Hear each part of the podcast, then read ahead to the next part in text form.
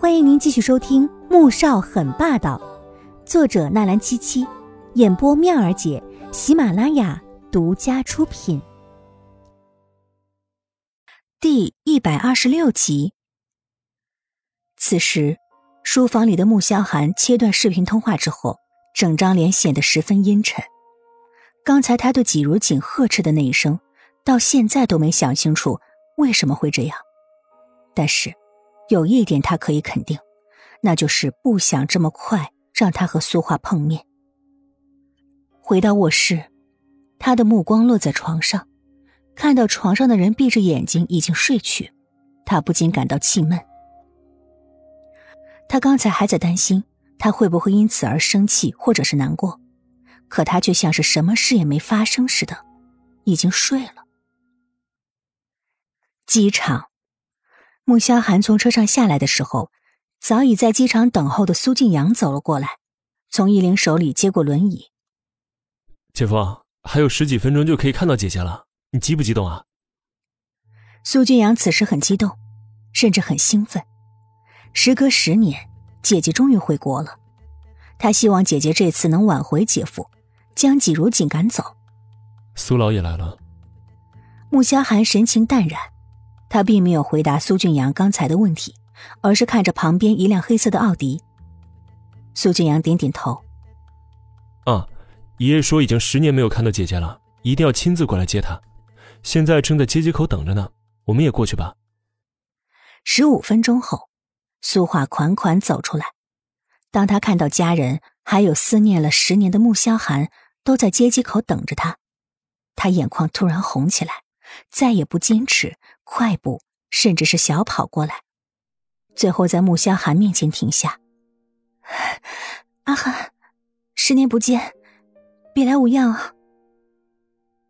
穆萧寒看到苏画的一瞬间，情绪也有了一丝波动，神情复杂的点点头。乔乔这一回来，眼里就只有萧寒，没有爷爷和弟弟了。旁边苏振宽看到这一幕，并没有生气，反而是调侃了一声。顿时惹得苏画脸都红起来。爷爷，你身体还好吗？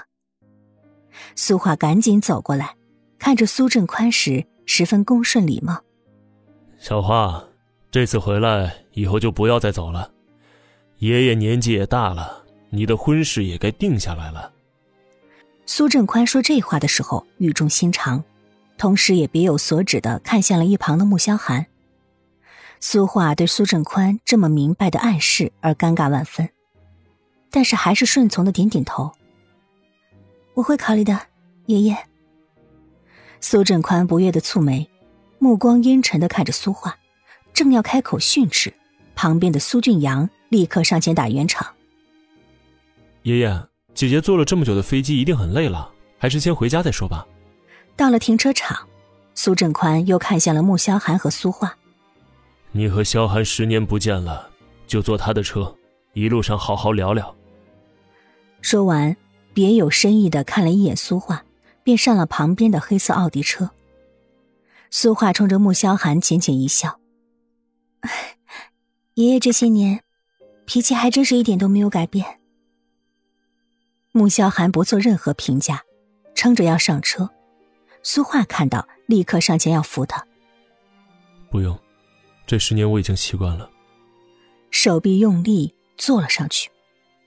苏画愣在那儿，眼底有抹受伤的神色闪过，随即又恢复如常，跟着坐上去。苏俊阳看到这一幕，松了口气，也上了自己的车。穆氏，季如今早上一到公司就神情有些恍惚。早上七点他醒来的时候，就看到穆萧寒穿戴整齐，准备出门了。他想问。他这么早去哪儿啊？却最终什么话也没有说。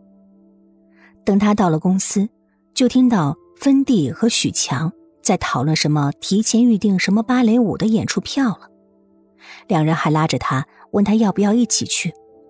他哪有什么心思去看芭蕾舞，摇头拒绝了。